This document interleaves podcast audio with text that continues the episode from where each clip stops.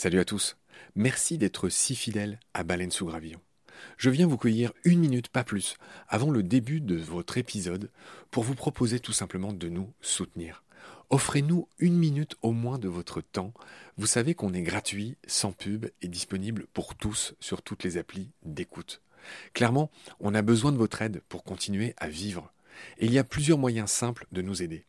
1 vous pouvez nous faire un don unique ou récurrent, quelques balles par mois, quelques euros par mois, euh, sur les liens indiqués dans le descriptif de cet épisode sur Eloasso ou sur Tipeee notamment, il y en a d'autres. 2. Vous pouvez installer le moteur de recherche Lilo au lieu d'utiliser Google qui vous exploite, vous le savez.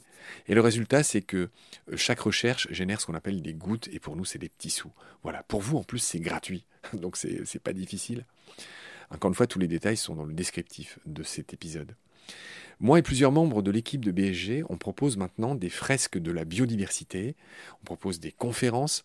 Ben, Parlez-en dans votre entreprise, dans votre asso, dans votre boîte, quoi.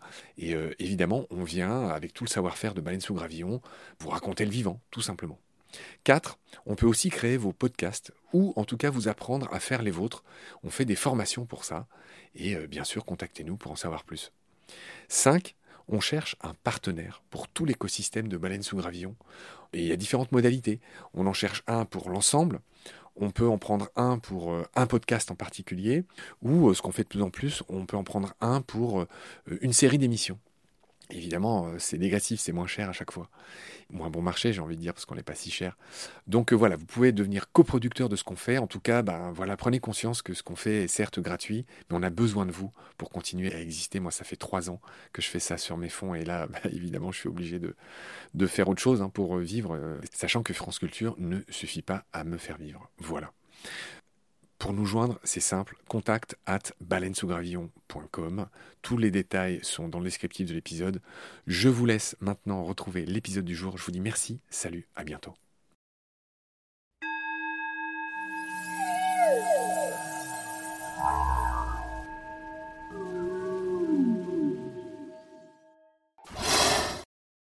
Les loups savent qu'en s'approchant des troupeaux, ils vont avoir des chiens, ils vont avoir une présence humaine et éventuellement une cartouche dans les fesses, ben, ils vont transmettre ça.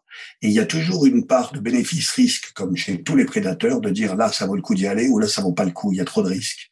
Et si vous arrivez à créer ce climat, vous allez avoir des loups qui vous foutent la paix. Alors que si vous faites comme on le fait aujourd'hui, vous favorisez par une forme de laxisme de certains, il faut bien le dire, c'est-à-dire des attaques, et donc donner l'habitude aux loups de venir bouffer les brebis, et qu'après vous dites, ah oui, mais on va se poster là, parce que les loups sont venus attaquer et on va les buter, et bien vous créez des dispersions artificielles, des jeunes loups que j'appelle les loupards, c'est un peu facile, mais ces petits loupards, qu'est-ce qu'ils vont faire? Ben, Ils vont aller au plus facile et ils vont aller cartonner à droite à gauche. Jean-Michel Bertrand est cinéaste animalier. Depuis une dizaine d'années, il est passionné par les loups et a tourné deux longs métrages sur eux. En 2016, La vallée des loups, et en 2020, Marche avec les loups. Après des années d'affût, qu'il pleuve ou qu'il neige, Jean-Michel connaît bien ces animaux. Il sait leurs habitudes et surtout la manière inéluctable dont ils se dispersent sur un territoire. Attention, se disperser n'est pas du tout synonyme de pulluler. C'est juste une question de coloniser les endroits où le gibier abonde. Dans ce second épisode, nous allons parler des problèmes que le retour du loup provoque. C'est peu de dire que les débats sont acharnés, insultes et même menaces de mort dans le cas de Jean-Michel sont courantes. D'un côté, les pro-loups, écolos et autres protecteurs perçus comme des citadins et autres bobos déconnectés de la réalité du terrain. Et de l'autre, des éleveurs et des bergers, des hommes qui défendent leurs animaux, leurs gagne-pain, leurs estives et leurs traditions séculaires. Le loup est revenu en France vers 1992 depuis l'Italie. Depuis les premiers éclaireurs, il y aurait aujourd'hui plus de 1000 loups en France, des centaines de meutes. Il aurait recolonisé le tiers de notre territoire, jusqu'en Normandie, jusque dans les Ardennes. Extrêmement intelligent, le loup est opportuniste. Il attaque les brebis à chaque fois qu'il y a une faille. Pire, les loups, mus par leur instinct, pratiquent le surplus killing ou overkill. exactement comme un renard dans un poulailler. Et ça, ça n'arrange pas la perception de Canis lupus, taxé en plus de cruauté. En conséquence, et de manière bien compréhensible, beaucoup de bergers oscillent entre la colère et le désespoir. Abattre un loup sans permission peut coûter jusqu'à 150 000 euros d'amende et deux ans de prison. Jean-Michel nous expliquera que les millions d'euros qui servent à dédommager les bergers ne font malheureusement pas tout. Rien n'est simple dans cette affaire, et la solution ne peut surtout pas passer par des campagnes d'abattage qui sont in fine contre-productives, puisque le loup aura toujours tendance à se disperser, à coloniser de nouveaux territoires, ceux qui sont vierges, où il n'y a pas d'autres loups. Pour Jean-Michel, rien n'empêchera le loup de recoloniser l'arc alpin et au-delà. Il faut s'y faire, et surtout s'y adapter, s'y préparer. Sans se résigner, ou s'arc-bouter dans la colère, ou le désespoir, il existe des solutions. Ces solutions passent par un renforcement de la surveillance, des mesures de prudence, bref, une remise à plat des techniques et des moyens. C'est pas simple, mais c'est possible. Un dernier chiffre pour finir, avancé par un berger qui n'est ni pro ni anti-loup. Les loups tuent 0,01% du cheptel ovin en France, alors que les seuls accidents de transport provoquent la mort de 4% des animaux. Loup y es-tu Suite et fin. C'est parti. Salut Jean-Michel. Salut Marc. Je suis ravi de te retrouver. On a déjà fait un premier épisode sur le loup. On a parlé de l'animal en tant que tel, de sa biologie, de comment il fonctionne, etc. Et puis, euh, il était impensable de parler du loup sans parler un peu de la culture autour du loup et surtout, au-delà de la culture, des interactions difficiles entre tout ce qui est pastoralisme en France, c'est-à-dire les bergers, les moutons, on s'en doute, tout le monde en a entendu parler. Il y a beaucoup de problèmes et on va essayer vraiment d'aborder ce problème de manière extrêmement concrète, sans prendre parti, de voir ce qui se passe, de voir ce qui se dit. Et pour le coup, tu es une des personnes les plus impliquées en France concernant bah, nos loups gris français et euh, les problèmes qu'ils posent, quoi qu'on en dise, aux bergers, et puis du coup tout ce que ça suscite. Je voudrais rappeler en préambule, Jean-Michel, que voilà, le loup, il a été exterminé, on l'a dit la dernière fois, il a été exterminé dans tous les pays européens. Il est présent sur tout le globe, mais il est présent sur des territoires très grands, extensifs, la taïga sibérienne, l'Alaska. Voilà, mais tous ces pays qui sont les nôtres, ça fait longtemps qu'il a été exterminé. Il se trouve qu'il restait des poches de survie où le loup a survécu. On l'a dit aussi la dernière fois, il a survécu dans les Carpates, tu as dit qu'il a survécu en Bulgarie, il a, survécu dans plein de petits endroits. Et puis il est revenu en France en 1992, c'est très précis, dans le Mercantour. C'est des loups italiens qui sont revenus en France. Je veux bien que, à partir de là, que tu nous fasses ce retour du loup en France, de ce premier loup qui est revenu en 92. Aujourd'hui, il me semble qu'on en est à plus de 500. Donc voilà, je voudrais que tu me refasses un peu cet historique, comment le loup est revenu en France, et puis après on va voir évidemment ce que ça a provoqué. Ah oui, en fait, c'est un retour qui est un retour, on va dire, naturel et mécanique du fait de la protection de l'animal en Italie dans les années 1970 et du fait euh, ben, qu'on les laisse tranquilles en Italie, ben, il y a eu de plus en plus de loups et de par euh, leur système de fonctionnement et leur territorialité, ils ont pratiqué cette fameuse dispersion et ont reconquis petit à petit les territoires dont ils avaient été éradiqués. Mais il faut bien savoir qu'on a souvent des repères comme 1992, deux loups ont été détectés dans le parc national du Mercantour, mais pas très loin de chez moi, en Isère, à Aspre-les-Corps, donc tout près de Saint-Bonnet, là où j'habite, en 1990 déjà, un loup a été tué par un chasseur qui croyait que c'était un chien. Le gars a tiré sur l'animal et en fait, quand on a analysé cet animal, on s'est rendu compte que c'était un loup d'origine italienne, un loup sauvage, comme quoi les premiers, en fait, les premiers disperseurs étaient déjà là. Et puis petit à petit, ils se sont réinstallés tranquillement dans l'arc alpin.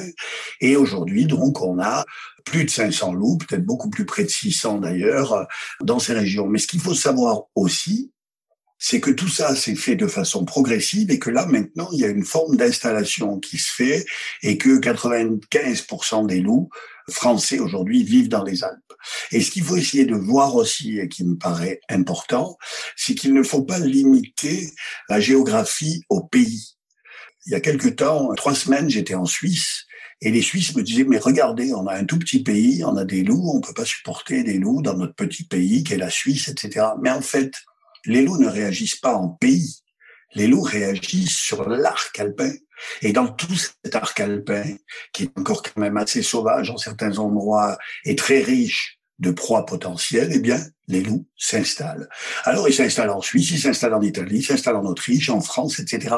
Mais quand on réfléchit à l'installation de cet animal, il ne faut pas réagir en pays, il faut réagir en territoire. Et évidemment, avec le retour des loups, donc depuis 1990 à peu près, eh bien, on a un changement total qui s'est opéré dans la façon de gérer les troupeaux d'ovins. Et donc, ça a complètement changé la vie des éleveurs et des bergers, il faut bien l'admettre. On va y venir, on va continuer à décrire la situation avant de mettre les mains dans le cambouis, cher Jean-Michel. Il y a un mot important euh, quand on s'intéresse à la dynamique du loup, c'est un acronyme, c'est la ZPP, la notion de zone de population principale. Je veux bien que tu nous expliques ce que c'est, et puis que tu nous donnes quelques chiffres. Je te laisse d'abord expliquer ce que c'est, et puis euh, l'évolution de ces chiffres. Alors la zone PP, c'est zone de présence permanente. Alors on a plusieurs choses, c'est-à-dire qu'on a des loups en dispersion, et très récemment, il y en a d'ailleurs un qui a été capté en Normandie, je crois en Bretagne aussi. Euh, il y a huit ou dix ans de ça, il y en avait un qui avait été capté vers Royan, dans le sud-ouest. Enfin voilà, c'est des animaux, donc on, on, en parlait dans notre première rencontre, et je crois que ça vaut la peine de le rappeler, qui ont un pouvoir de dispersion et de mouvement incroyable. Donc on a des loups dispersés, on a des subadultes, donc des jeunes qui cherchent de nouveaux territoires un peu partout, et puis on a des zones d'installation pure. Et on a aussi ces fameuses zones de présence permanente, qui sont des zones dans lesquelles les loups se sentent plutôt bien, mais ce sont des loups solitaires qui sont soit des mâles, soit des femelles, qui n'ont pas trouvé de partenaire, mais qui restent sur un territoire. Donc il n'y a pas de reproduction. Mais on est quand même dans des zones de présence permanente. Et puis on a toutes les meutes avec euh, reproduction et là, territoire établi. Alors moi, j'ai noté que ces ZPP, il y en avait 10 en France en 2002. En 2018, j'ai noté qu'il y en avait 90, il y en a peut-être encore plus aujourd'hui. Et ce qui fait qu'on est passé de quelques dizaines de loups au début, un peu avant les années 2000, à plus de 1000 loups en France aujourd'hui. Est-ce que tu me confirmes ces chiffres? Oui, absolument. Et est-ce que je peux me permettre de faire un parallèle avec l'aigle? Bien sûr, Jean-Michel, vas-y. Parce qu'en fait, là, quand on parle comme ça, on se dit, mon Dieu, les loups arrivent, ils vont puller, il va y en avoir partout. Ce qu'il faut bien comprendre, c'est le fonctionnement de ces grands prédateurs. Et j'ai vraiment envie de faire le parallèle avec l'aigle parce que ça me permet de mieux voir et de mieux comprendre concrètement ce qui se passe. Les aigles ont été protégés en France dans les années 74-75. À cette époque-là, il restait une vingtaine d'aigles dans toutes les Alpes. Entre Nice et Vienne en Autriche, il y avait 20 aigles royaux. Ils étaient rarissimes. Moi, quand j'étais gamin, quand j'avais vu un aigle, c'était un graal. J'avais tout vu. On a décidé de protéger les aigles. Et donc, le nombre d'aigles a augmenté de façon exponentielle pendant 20 ans. C'est-à-dire que les territoires ont été occupés les uns après les autres. Il y avait plein de places, il y avait plein de proies disponibles, et donc les aigles ont augmenté de façon exponentielle. Et puis aujourd'hui, dans les années 2020, eh bien, on se rend compte que tous les territoires alpins, je dis bien tous les territoires alpins disponibles, sont occupés par des couples d'aigles. Et les aigles occupent des territoires de la même façon que les loups, sauf que c'est pas la même taille. Un couple d'aigles, c'est 70 km environ. Et sur 70 km vous n'aurez jamais deux ou trois couples d'aigles. Vous n'en aurez qu'un. Parce qu'en fait, ce sont eux qui décident et ce sont eux qui font le ménage. Et puis, depuis une quinzaine d'années, on a une stagnation du nombre d'aigles dans les Alpes parce que tout simplement, les territoires sont tous occupés les aigles font ménage et il y a une régulation de l'espèce qui fait qu'on augmente quasiment plus. Et pour le loup, c'est exactement la même chose. Sauf qu'aujourd'hui, avec les loups, on est dans la zone d'expansion et dans la zone où il y a une augmentation exponentielle des loups. Pourquoi? Parce qu'il y a encore des territoires disponibles, il y a plein de nourriture. Et si on laisse faire si on les laisse s'installer, faire le ménage entre eux et occuper leur territoire, eh bien d'ici 10 ou 15 ans, vous aurez un nombre de loups qui va stagner. Donc en fait, ça c'est très très très important à savoir, c'est-à-dire qu'on a des animaux qui se régulent d'eux-mêmes et qu'en fait, quand on veut notamment avec les loups, essayer de les réguler nous, c'est-à-dire de les tirer, d'en éliminer parce que soi-disant ils sont trop nombreux, vous créez des phénomènes d'accélération, de remplacement exactement aussi comme ça se passe avec les renards. C'est pour ça que c'est bien de parler de toutes les espèces. Le loup, c'est vrai que c'est une espèce emblématique. Mais regardez, en France, on tue 600 000 renards par an. 600 000. C'est énorme. Et il y a toujours beaucoup de renards. Parce qu'en fait, vous avez plein de reproductions, double reproduction, reconquête de territoire. Il y a un bouillonnement, en fait, de trous qui se bouchent.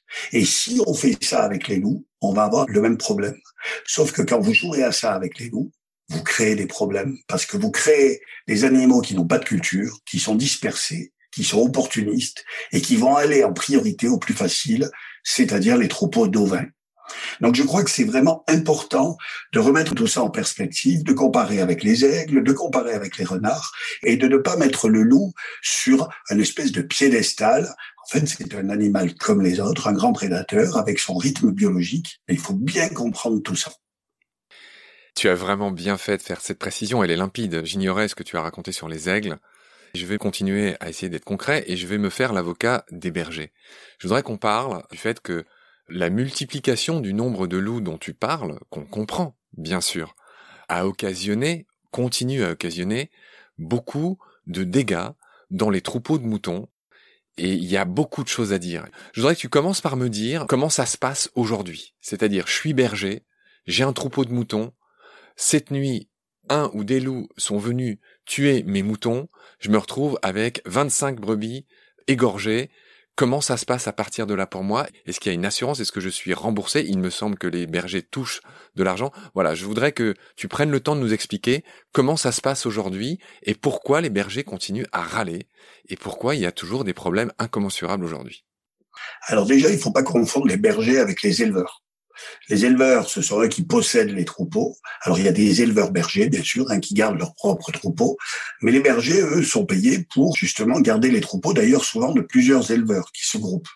Alors évidemment, les bergers sont en première ligne, et le retour des loups a complètement changé leur vie. C'est-à-dire qu'on a affaire à un prédateur opportuniste, intelligent, qui va aller au plus facile. Donc aussitôt qu'on aura une faille, aussitôt qu'il y aura une possibilité d'attaquer, évidemment, les loups ne vont pas se gêner. En plus, le problème qu'on a avec les loups, c'est que c'est un animal qui est un canidé et qui pratique ce que l'on appelle le surplus killing. C'est pour ça que quand tu parlais tout à l'heure, tu disais, voilà, tu trouves 15, 20 brebis au tapis. Le loup n'a pas besoin de 20 brebis pour se nourrir. Sauf que c'est un canidé et qui pratique ce surplus killing, c'est-à-dire que lorsqu'il y a panique dans un troupeau, son instinct va le pousser à tuer tout ce qui bouge. Exactement comme les chiens, exactement comme les renards dans les poulaillers ou comme les coyotes. Et là, pareil, je reprends l'exemple du renard. Tu es chez toi tranquille et tu as une quinzaine de poules autour de chez toi qui sont éparpillées, une à droite, une à gauche. Un renard passe. Il va capturer une poule, il va partir avec et il va la manger. D'accord? Tranquille, normal. On va parler de la nuit du poulailler. Les poules sont toutes dans le poulailler tu oublies de fermer la porte ou tu la fermes mal. Le renard arrive, rentre dans le poulailler. C'est la panique totale. Le renard va tuer toutes les poules. Et il en mangera peut-être même pas une, tellement qu'il va être excité. Eh bien, le loup pratique exactement la même chose sur les troupeaux. C'est-à-dire que si tu as une brebis à droite et à gauche, perdue dans le brouillard ou qui est à la traîne d'un troupeau, le loup va la capturer, ou les loups vont la capturer, vont la bouffer. Si les loups rentrent dans un parc de nuit, par exemple, ou qu'il y a un troupeau en panique, ils vont tuer plein de brebis. Et ça, c'est pas sexy du tout. Et c'est quelque chose de très choquant pour les bergers, évidemment, parce qu'ils vont retrouver un désastre avec à peine une brebis ou deux bouffées et une quinzaine ou une vingtaine de brebis mortes. Et ça, c'est vraiment quelque chose qui marque les esprits. Et je tiens à dire quand même, pour un petit peu nuancer ce discours, que moi, je suis fils d'assureur. C'est-à-dire qu'à Savonnet, dans mon bled des Hautes-Alpes, mon père était assureur et toute mon enfance, avant que les loups reviennent, bien sûr, il n'y avait aucun loup ici. J'entendais mon père qui disait, bon sang, il y a les chiens qui ont attaqué, les huskies, quand c'était la mode des huskies, ils ont attaqué un troupeau, il y a eu 50 brebis qui ont sauté une barre rocheuse, où ils ont fait justement du surplus killing sur des brebis, etc. Ils ont cherché le propriétaire des chiens pour rembourser l'éleveur. Et ça, je l'ai toujours vu. Et donc, c'est quelque chose qui existe. Mais le truc, c'est qu'il y a quand même une relation au loup qui est différente de celle du chien. C'est-à-dire qu'à la limite, on accepte les dégâts du chien et on a beaucoup plus de mal à accepter les dégâts du loup. Et il faut bien admettre aussi que le loup est bien plus intelligent et pas plus opportuniste que les chiens et que depuis le retour des loups, évidemment, la pression est beaucoup plus forte que celle des chiens errants. Mais n'empêche que lorsque vous avez deux ou trois chiens errants qui attaquent un troupeau, vous avez le même état de désolation que lorsque ce sont des loups qui attaquent. On va de précision en précision et on comprend de mieux en mieux le dossier, mais tu n'as pas répondu à ma question. Concrètement, quel que soit le nombre de brebis au tapis, on a compris ce phénomène d'overkilling ou de surplus killing, tu l'as dit. Ça se passe comment? Les solutions qui sont mises en place en France, qui d'ailleurs ne fonctionnent pas bien, sont d'indemniser les éleveurs. Donc explique-moi comment ça se passe. Oui, alors il y a les remboursements. Alors là, moi, je suis bien d'accord avec les éleveurs là-dessus. On dit, oui, mais regardez, vous pouvez laisser vos brebis se faire bouffer, elles sont remboursées. C'est entre 150 et 300 ou 400 euros selon la brebis, selon si elle est pleine, selon plein de critères. Donc, on rembourse les animaux tués. Mais pour moi, c'est pas une solution. Évidemment, et pour les éleveurs encore moins, car vous ne savez peut-être pas, mais je le dis, pour constituer un troupeau, il faut des années. C'est-à-dire qu'il y a tout un travail de croisement génétique, d'évolution du troupeau. Un troupeau de brebis, ça se construit. Ça se fait pas en claquant dans les doigts. On n'achète pas un troupeau comme ça en disant tiens, je mets tant de milliers d'euros et j'ai mon troupeau. C'est tout un travail de longue haleine. Alors évidemment, quand un loup vient taper là-dedans ou un chien, eh bien, ça met à bas des années de travail. Et on peut bien comprendre que c'est pas les 200, 300 euros qui vont être remboursés par brebis tués qui vont reconstituer un troupeau. C'est-à-dire que le gars, il va être obligé de bosser pendant dix ans derrière pour reconstituer un troupeau. Donc, ça ne le satisfait pas complètement, même si c'est toujours bien, évidemment, d'avoir une compensation, mais c'est pas une solution totale. Donc, je reconnais, moi, et je suis d'accord avec les éleveurs quand ils disent que le remboursement, ben, c'est pas la panacée, c'est pas la solution totale. Non, la chose qui est importante, c'est la protection des troupeaux, évidemment. La protection des troupeaux, qui là est une règle maintenant qui est quand même assez connue, c'est-à-dire qu'on est obligé de travailler sur trois axes, comme le font d'ailleurs les gens qui sont dans des pays où les loups n'ont jamais disparu, hein, en Italie, en Roumanie, partout. Vous avez euh, un triptyque qui est une présence permanente humaine, c'est-à-dire le berger en l'occurrence, des chiens de protection, les fameux patous, Kangal, berger d'Anatolie, Maten d'Espagne. Il y a toutes sortes de races de chiens de protection un peu partout en Europe et même en Asie qui sont sélectionnés depuis des millénaires pour protéger les troupeaux. Et puis le fait de regrouper les troupeaux la nuit. C'est-à-dire qu'effectivement, sur un alpage, si tu laisses les brebis traîner, aller coucher là où elles veulent, loin du berger, le loup peut taper dedans. Donc, il y a une règle de regrouper les troupeaux euh, la nuit dans des parcs fermés, avec les chiens à l'intérieur qui surveillent et le berger qui est vigilant. Alors, tout ça, c'est hyper contraignant. Et c'est là que je dis que ça a changé complètement la vie des éleveurs et des bergers, bien sûr, parce que c'est un boulot qui est plus qu'à temps plein. Et c'est là aussi que la solidarité doit jouer. Donc, pour moi, déjà, je pense qu'il faut Évidemment que les éleveurs ou les bergers jouent le jeu, bien sûr. De toute façon, ils n'ont pas le choix. Sinon, ils seront cartonnés. Mais en plus, je pense que le berger a vraiment besoin d'être soutenu par des aides bergers, par exemple. C'est-à-dire que même si tu as tes chiens dans le parc de nuit et que les loups traînent autour, parce que les loups, ils vont toujours venir faire un petit tour, voir ce qui se passe, voir s'il y a une faille. S'il n'y a pas de faille, ils vont repartir.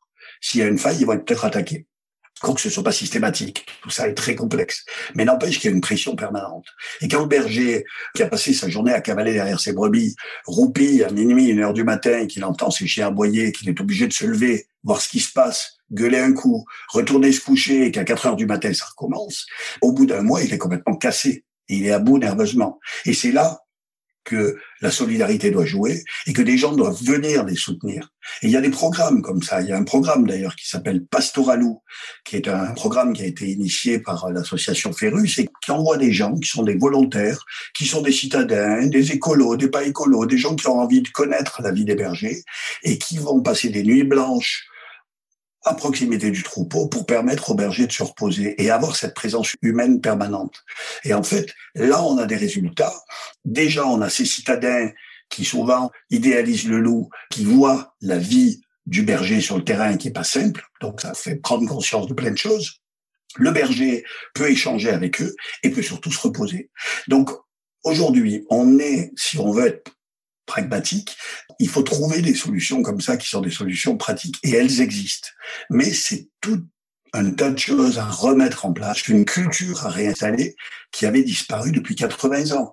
Et donc, on a aujourd'hui, depuis maintenant plus de 30 ans bientôt dans le Mercantour et plus de 15-20 ans ici dans les Hautes-Alpes depuis le retour du loup, ben, on a encore du mal à tout mettre en œuvre et à mettre les moyens là ils doivent être mis, c'est-à-dire à admettre que les loups sont là. C'est-à-dire qu'aujourd'hui, on ne pourra plus arrêter les loups. C'est une question de mentalité.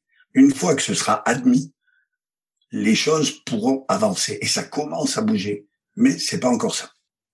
Je ne sais pas ce qu'en pensent les principaux intéressés, à savoir les éleveurs et les bergers. Je constate que tu penses à eux, tu intègres leurs difficultés.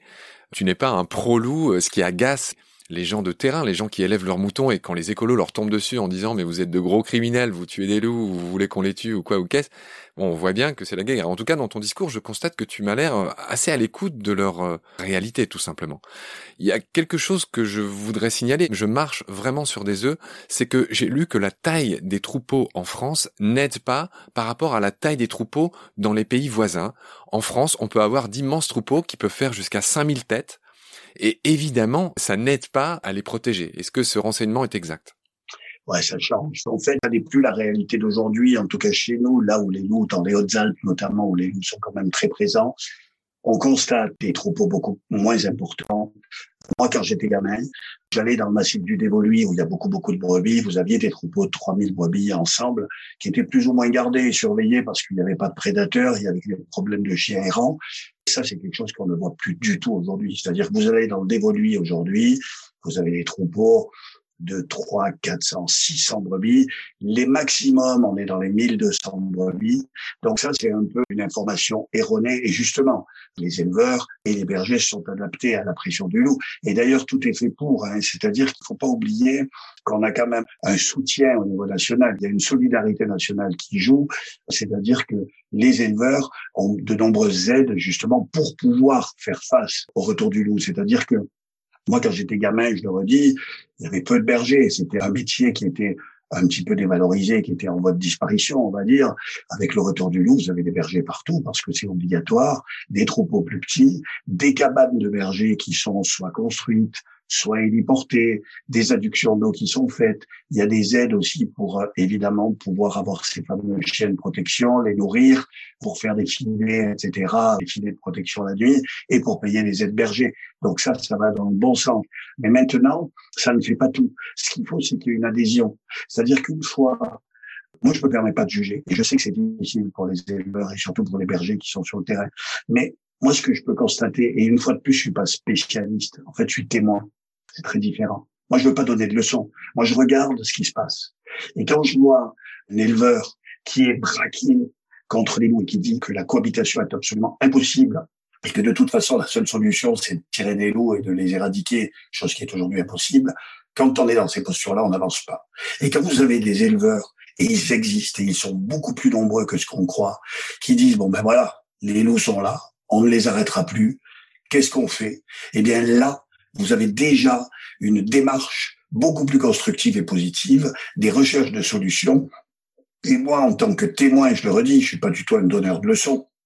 Je vois très bien la différence. Vous avez des postures. Et une fois que le retour de cet animal sera acté, eh bien là, on commencera à être constructif. Et je te dis, là, vraiment, ce qui est important, c'est d'être là aussi, plutôt que de juger sans cesse, d'aller aider un berger est dans la mer, il est coincé, il a des attaques, il a la pression. Eh bien, allons-y. Il y a des services civiques. Regardez les services civiques des jeunes, mais qui ne demanderaient que ça. Mais il faut aussi que les éleveurs et les bergers acceptent cette aide. Et il y en a qui l'acceptent, d'autres qui les refusent, en disant vous êtes des écolos, vous nous emmerdez, nous on veut pas de l'eau. Donc, je pense que tout, en fait, pour résumer, soit une forme d'acceptation, et là on devient constructif, soit un blocage, et là ben, on devient stérile. Il y a une autre solution qui est radicale, qui consiste à faire ce qu'on appelle des prélèvements, qui est un mot pudique pour dire qu'on abat des loups. Euh, est-ce que tu as quelques chiffres à nous donner là-dessus? On est à 100. L'an dernier, on était à une centaine, 97. Là, on est à 80 et quelques aujourd'hui. On va arriver à 100. En fait, on a des quotas. Et là, pour moi, c'est là qu'on est complètement à côté de la plaque. Alors là, j'aimerais bien essayer de m'expliquer là-dessus parce que voilà, moi, le fait de tirer des loups, pour moi, c'est pas un problème. Le berger qui est attaqué et qui se défend en tirant sur un loup, ça me pose aucun problème. Le problème, c'est qu'aujourd'hui, on est tout à fait dans autre chose. Et moi, j'ai eu la chance de vivre un an et demi avec les nomades mongols. Je peux vous dire qu'il y a des dizaines de milliers de loups en Mongolie, que les Mongols dépendent complètement de leurs troupeaux, qu'ils ont leur chien de protection, ils ont leur pétoire sur le dos, et que si un loup se pointe, ils vont pas hésiter à tirer. Sauf qu'ils n'ont pas des carabines de guerre, ils ont simplement des fusils avec des cartouches dedans. Et que les loups sont souvent soit blessés, soit effrayés et que les loups ne viennent pas parce que la barrière a été mise par ces gens-là qui sont hyper radicaux. Les loups dans la nature, pas de problème. Les loups près des brebis, c'est niette. Et donc c'est ça qu'il faut bien jouer. Et donc tirer un loup, bon, qui met le bazar, ça ne pose pas de problème, mais le fait de mettre des quotas pour tirer des loups sur des attaques de troupeaux mal protégés, c'est-à-dire des loups qui prennent l'habitude de s'attaquer aux brebis parce qu'il n'y a pas de chaîne de protection, parce qu'ils vont sauter le petit filet de 80 cm électrifié très facilement et qu'après on dit ah oui mais là on est attaqué, on est attaqué, on va tirer des loups. Et ben là on crée le chaos. C'est tout. En fait c'est un truc qui est tout bête. C'est-à-dire qu'on a une structure, on en parlait tout à l'heure quand je parlais de François Sarano et de la culture des loups, comme celle des baleines ou autres, on a une culture. C'est-à-dire que si les loups savent qu'en s'approchant des troupeaux, ils vont avoir des chiens, ils vont avoir une présence humaine et éventuellement une cartouche dans les fesses, ben ils vont transmettre ça. Et il y a toujours une part de bénéfice-risque, comme chez tous les prédateurs, de dire là, ça vaut le coup d'y aller ou là, ça vaut pas le coup, il y a trop de risques. Et si vous arrivez à créer ce climat, vous allez avoir des loups qui vous foutent la paix. Alors que si vous faites comme on le fait aujourd'hui, vous favorisez par une forme de laxisme de certains, il faut bien le dire, c'est-à-dire des attaques, et donc donner l'habitude aux loups de venir bouffer les brebis, et qu'après vous dites, ah oui, mais on va se poster là, parce que les loups sont venus attaquer, et on va les buter, et bien vous créez des dispersions artificielles, des jeunes loups, que j'appelle les loupards, c'est un peu facile, mais ces petits loupards, qu'est-ce qu'ils vont faire? Ben, Ils vont aller au plus facile, et ils vont aller cartonner à droite à gauche. Et donc là, on crée les conditions du chaos exactement comme on le fait qu'avec les renards, quand on tue tous ces renards en France aujourd'hui et qu'on crée ce turnover permanent. Alors avec les renards, c'est peut-être moins grave, quoique ça pose d'énormes problèmes, notamment pour ce qui est de la maladie de Lyme, parce qu'on s'est rendu compte que la présence des renards sur des territoires favorisait le retrait de cette maladie du fait qu'ils mangent beaucoup de micro-mammifères, etc. Donc il y a des équilibres importants à prendre en compte. Mais au niveau des loups, c'est encore plus fou. C'est-à-dire que si on se met à vouloir faire des quotas, buter des loups et limiter le nombre de loups pour acheter une forme de paix sociale, on crée les conditions d'attaque. Rien à ajouter. Il y a un aspect qui concerne les loups que j'ai volontairement laissé de côté dans le premier épisode, qui était général sur les loups, leur biologie, etc., comment ils vivent, comment ils se comportent.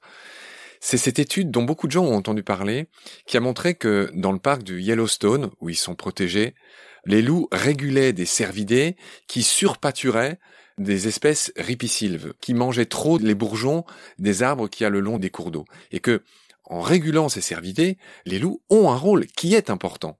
Donc, il faut pas voir le loup comme une espèce de vermine qu'il faut supprimer. Là où ils sont dans d'autres endroits, ils ont une raison d'être, bien sûr. Mais partout, ils ont une raison d'être. Pourquoi est-ce qu'on a des oiseaux dans la nature? Parce qu'on a des insectes. D'ailleurs, on voit l'effondrement des populations d'oiseaux, ben c'est lié à l'effondrement des populations d'insectes. Et donc, quand on a des ongulés sauvages, eh bien, on a des prédateurs qui vont avec.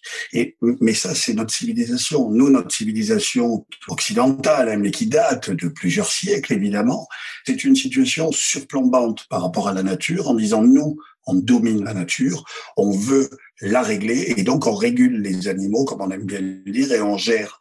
Mais c'est complètement illusoire. En fait, le loup a bien sûr sa raison d'être et dans Yellowstone où les loups ont été réintroduits d'ailleurs. Autant les loups sont revenus naturellement en France depuis l'Italie grâce à leur protection, autant dans Yellowstone, il n'y avait plus de loups. Ils ont été réintroduits et on a eu des changements, mais radicaux évidemment, de tous les biotopes. C'est-à-dire que du fait de la régulation de ces fameux ongulés, ben, vous avez eu plus de végétation, donc plus d'oiseaux, donc plus de castors, donc plus de tout. Et du coup, on retrouve des équilibres biologiques, mais qui sont je pense, basique et qu'un enfant de maternelle peut comprendre très vite.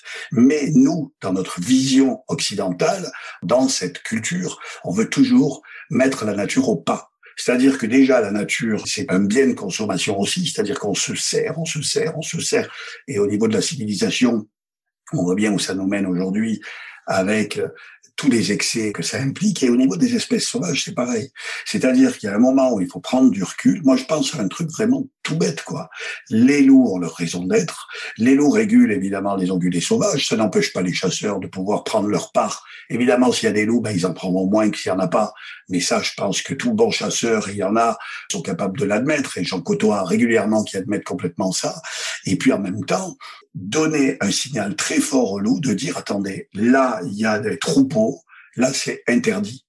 Il faut être hyper réactif. C'est-à-dire qu'il ne faut pas permettre aux loups, de par des textes, des négociations syndicales, des rapports de force, de dire, ah oui, on se protège comme si, on se protège pas comme ça. Et tout ça est très alambiqué et permet aux loups de venir attaquer.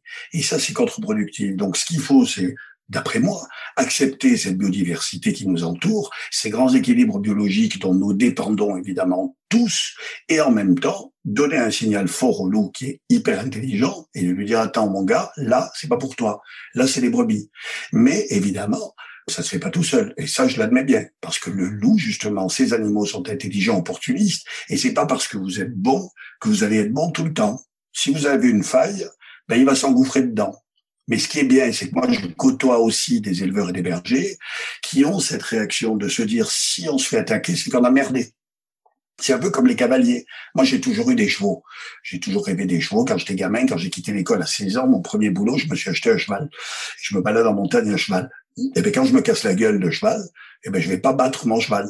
Je vais dire, j'ai fait le con il y a un problème. Si je me fais virer du cheval, c'est que j'ai merdé. Eh bien, au niveau des bergers et des éleveurs, je connais des bergers et des éleveurs qui disent, on s'est fait attaquer, on a merdé. Faut le reconnaître. Et c'est toujours une profession constante. Sauf que quand ces gens-là arrivent à avoir des résultats, et il y en a, vraiment, je te promets que j'ai eu des trucs qui sont très impressionnants au niveau des attaques qui chutent vraiment de façon très importante.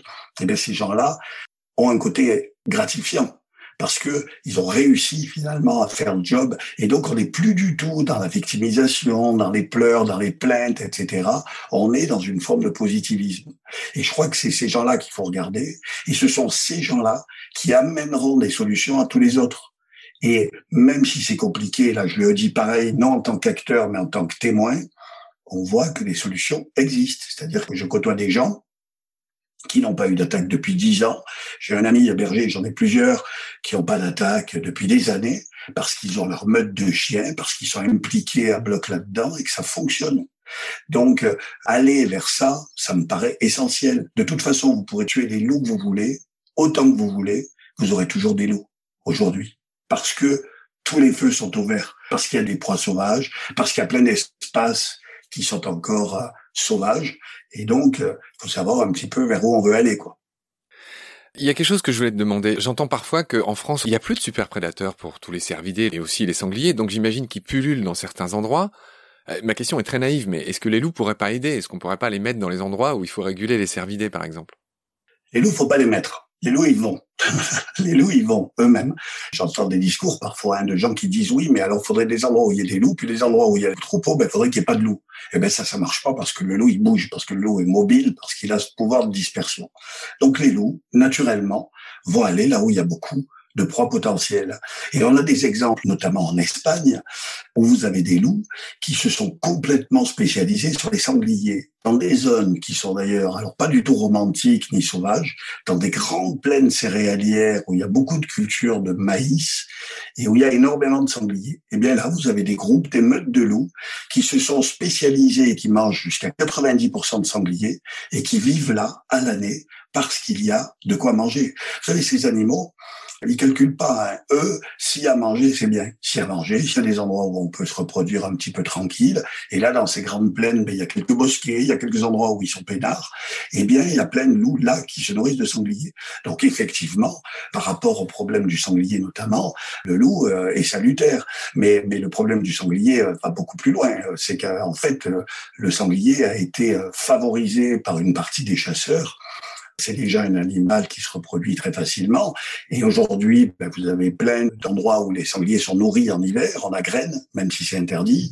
Et donc, ça favorise évidemment la reproduction de ces sangliers pour pouvoir faire des trophées, pour pouvoir aller les tirer. Donc, au niveau des sangliers, il y a une responsabilité importante du comportement de certains chasseurs, je dis bien certains, parce que j'aime pas stigmatiser et mettre tout le monde dans le même sac. Moi, je peux vous dire que quand j'étais gamin, euh, ici, euh, dans la vallée du Champsaur, quand quelqu'un avait tué un sanglier, euh, ça passait sur le journal, quoi. Et puis, j'avais jamais vu un chevreuil, j'avais jamais vu un cerf. Il y avait que des chamois. Donc vous voyez que avec l'exode rural, le fait que les campagnes ont été abandonnées, il y a eu des vastes plans de replantation d'arbres au début du XXe siècle, fin 19e, début XXe. Eh bien, il y a eu ce retour des ongulés, d'ailleurs favorisé par les chasseurs, faut bien le dire, et le loup vient avec. Voilà, tout simplement. Et si vous laissez faire, ben évidemment, l'équilibre existe. On n'a pas attendu l'arrivée des humains sur Terre pour constater ces équilibres. Il n'y a jamais eu de bascule. Il n'y a que l'être humain qui peut faire la bascule qui peut consommer au-delà de ses besoins.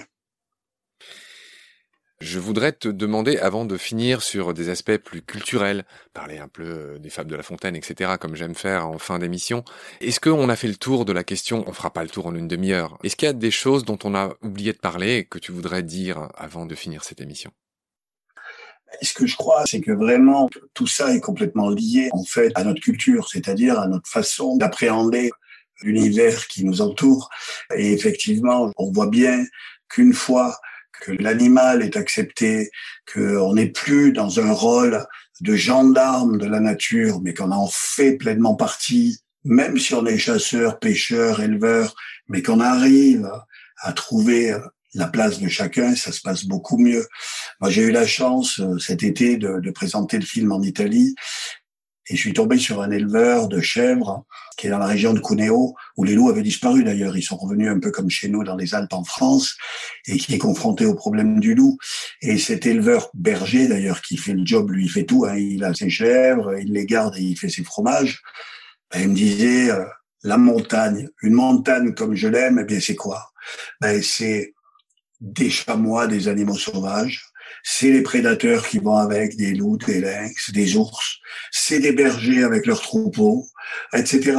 Et des promeneurs. Et en fait, il y a tout un équilibre qui se crée. Et une fois qu'on n'est plus dans la posture et qu'on sait que chacun a sa place, mais qu'on n'est pas là pour tout engloutir, pour tout dominer, eh bien, on voit un berger éleveur qui est serein, qui a ses chiens qui lui venaient d'Europe centrale, qui arrive à faire face aux problèmes des loups et qui est plutôt bien dans sa tête.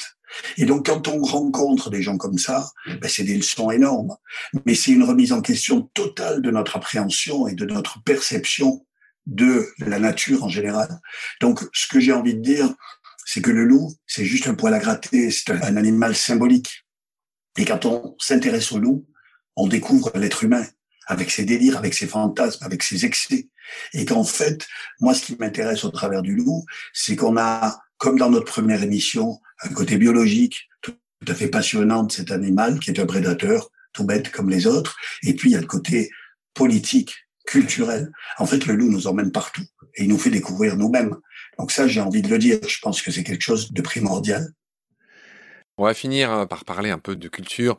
Je voudrais qu'on dise un mot sur la bête du Gévaudan. Tout le monde a entendu parler de ce loup ou de ces loups qui ont terrifié la France. Alors ça a commencé en 1764 à cette époque-là, c'était juste après la guerre de Sept Ans, qui était la première grande guerre européenne. Enfin, en tout cas, c'était une grande guerre européenne. Ça allait déjà pas bien dans les campagnes. Ces loups euh, ciblaient surtout des jeunes filles, justement, des jeunes bergères. Tu veux dire un mot sur la bête du Gévaudan? Je suis pas très très au fait. Moi, j'ai un côté un peu basique. C'est-à-dire, je vois ce que je vis, etc. Mais je vois aussi l'instrumentalisation qui est faite de cet animal. Il ne faut pas oublier, d'ailleurs j'en parle dans mon film, qu'à cette époque-là, on a détruit le gypaète barbu, vous savez, ce grand vautour qui mesure 2 mètres 60 d'envergure et qui ne se nourrit que d'os, de tendons, qui passe encore après les vautours et qui est tout à fait inoffensif envers l'homme. Eh bien, cet animal a été détruit des Alpes. Il a totalement disparu des Alpes parce que, soi-disant, il a enlevé les bébés dans leur berceau. Et tout ça, c'était noté dans les registres des paroisses de l'époque. Les aigles royaux qui attaquaient les facteurs et qu'on tirait jusqu'à ce qu'ils disparaissent quasiment complètement. Et donc, pour moi, évidemment, le loup, avec la pression qu'il peut mettre, évidemment, eh bien, ça ne m'étonne pas du tout qu'il y ait des tas d'histoires qui tournent autour. Mais je dois dire que je n'ai aucune nostalgie, finalement, de ce passé où on était quand même dans des interprétations complètement moyenâgeuses, une époque où on clouait les chouettes sur les portes des granges, une époque où on brûlait les sorcières. Donc pour moi, ces temps sont des temps sombres, des temps noirs. Et je dois te dire que quand j'étais en Mongolie chez les nomades, ben, j'ai jamais entendu parler d'aucun enfant qui s'est fait manger par un loup chez les nomades mongols. Est-ce qu'on avait meilleur goût Ou est-ce qu'on a une culture qui nous a tellement bouffé le nombril qu'on a voulu être au centre de tout? Ça, c'est un questionnement philosophique. Qu'on a déjà eu dans Baleine sous gravillon avec Gilles Verviche, où on a longuement interrogé les rapports euh, homme-nature, et l'origine du divorce, etc. Je renvoie les auditoristes euh, vers ces trois épisodes avec Gilles. Je vais pas en faire des caisses sur euh, les fables de La Fontaine où le loup a un peu un rôle de benet et d'imbécile.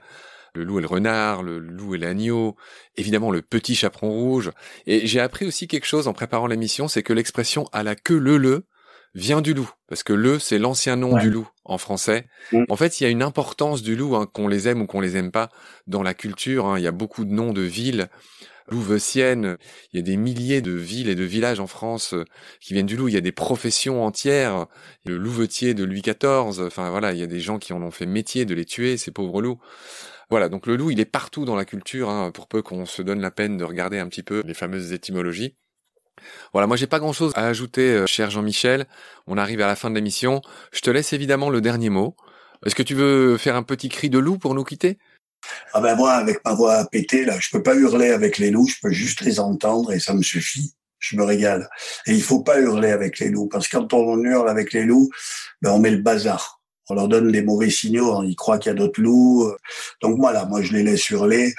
Non, et tout ce que je veux dire, ben c'est, je reviens à ça, c'est-à-dire que tout est euh, complètement interprétation et que pour moi, le loup n'a pas à être euh, adoré euh, ou haï, mais il faut quand même voir qu'on a un lien avec cet animal, quoi qu'on en dise, tout simplement. Moi, j'essaie de me toujours de me baser sur les fêtes et les fêtes ou les faits. Eh bien, ils sont que le meilleur animal de compagnie de l'homme, c'est le chien, et que le chien descend à 100% du loup. C'est-à-dire qu'aujourd'hui, le petit Yorkshire minuscule ou le petit caniche, eh bien, descend à 100% du loup. C'est-à-dire qu'il y a eu un moment au néolithique où on avait une vie parallèle avec les loups, où les loups venaient euh, manger nos restes, les restes des, des animaux qu'on avait tués, et puis nous, on venait manger les restes des animaux que les loups avaient tués. On était en parallèle. Et puis, un jour, on a commencé à apprivoiser peut-être des jeunes louveteaux, et puis on a créé toutes ces races de chiens. On a une relation bien plus proche, en fait, avec le loup qu'avec les grands singes. Alors que les grands singes sont beaucoup plus proches des êtres humains, biologiquement, on va dire. Eh bien non, c'est les loups qui ont été choisis. On n'a pas des petits singes comme ça en animaux de compagnie, on a des chiens.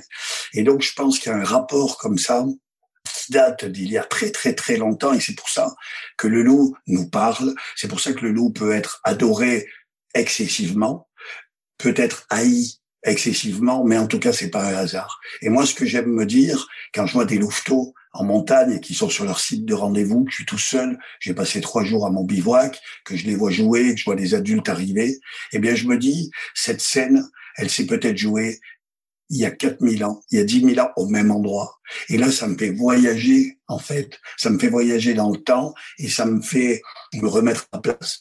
Et donc tout ça, je pense qu'il faut le rentrer dans notre cerveau, il faut l'analyser pour essayer de comprendre cette euh, position excessive qu'on a envers cet animal qui, lui, est resté du côté du sauvage. Nous, on a fait des parcs, on a fait des maisons, on a fait des villes. Le loup, il a continué à être sauvage, celui qui n'est pas devenu chien. Et ça, ça peut aussi nous parler. Rien à ajouter. Jean-Michel, je rappelle aux auditoristes que tu as fait deux films magnifiques, La vallée des loups en 2017 et Marche avec les loups en 2020. Je les renvoie vers ces films qui sont des beaux films que tu as fait avec euh, Marie Amiguet notamment. On a fini. J'étais très content de te parler. J'étais très content de faire ta connaissance. On a essayé d'être honnête et d'éclairer ce débat de manière, je pense, objective. D'ailleurs, je te trouve très tendre avec les éleveurs et tu as raison de l'être. Hein. Moi, j'ai rien à dire non plus. Je fais mon petit boulot de gars qui diffuse des infos sur la nature et toi, je vois que tu prends vraiment en compte leurs difficultés et il me semble que ça a été dit. Voilà, merci Jean-Michel. Bon appétit, hein. il est 13h, toute ta famille t'attend pour aller manger et moi aussi, je vais y aller. Je te remercie et à bientôt. Écoute, merci pour ton invitation, Marc, et à bientôt. Et si je peux rajouter quelque chose, je sais pas si ça met le bazar dans le podcast, mais euh, il est beaucoup plus facile de se positionner pour ou contre les choses. C'est beaucoup plus facile que d'essayer de comprendre tous les partis et d'essayer de doser nos sentiments et d'avoir toujours un esprit ouvert et compréhensif. Et euh, j'avoue qu'avec le loup, c'est un très très bel exercice de respecter tout le monde et de ne pas mettre les gens dans des cases et de ne pas stigmatiser. C'est complètement caricatural et dangereux, surtout à notre époque où les réseaux sociaux avivent tout ça. Bon, il me semble qu'en tout cas, nous, on a essayé d'être mesurés et respectueux. Enfin, j'espère que c'est comme ça que ça sera pris. Bon, Jean-Michel, quand je passe dans le coin, tu m'offres un petit génépi. On est d'accord? Ah ben, le génépi, je le fais. Là, j'en ai, j'en ai huit bouteilles là, qui viennent d'être terminées il y a quelques semaines. Donc, on le laisse reposer. Allez, il faut qu'on y aille. Merci Jean-Michel. À très vite hein, sur tes terres du Champsor, pas loin du parc des Écrins. Bon appétit. Merci pour tes explications et à très vite. Salut. Salut Marc.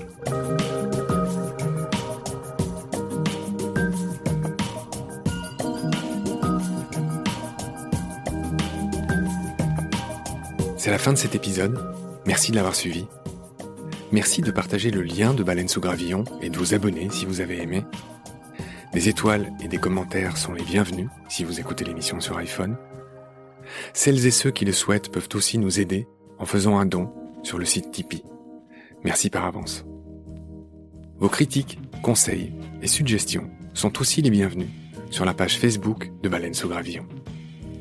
Je remercie mes équipiers pour leur aide précieuse, ainsi que Félix Labande, l'auteur sud-africain de la chanson du générique. Je vous retrouve très vite pour un nouvel épisode D'ici là, prenez soin de vous et ce qu'il y a autour de vous. Merci, à bientôt.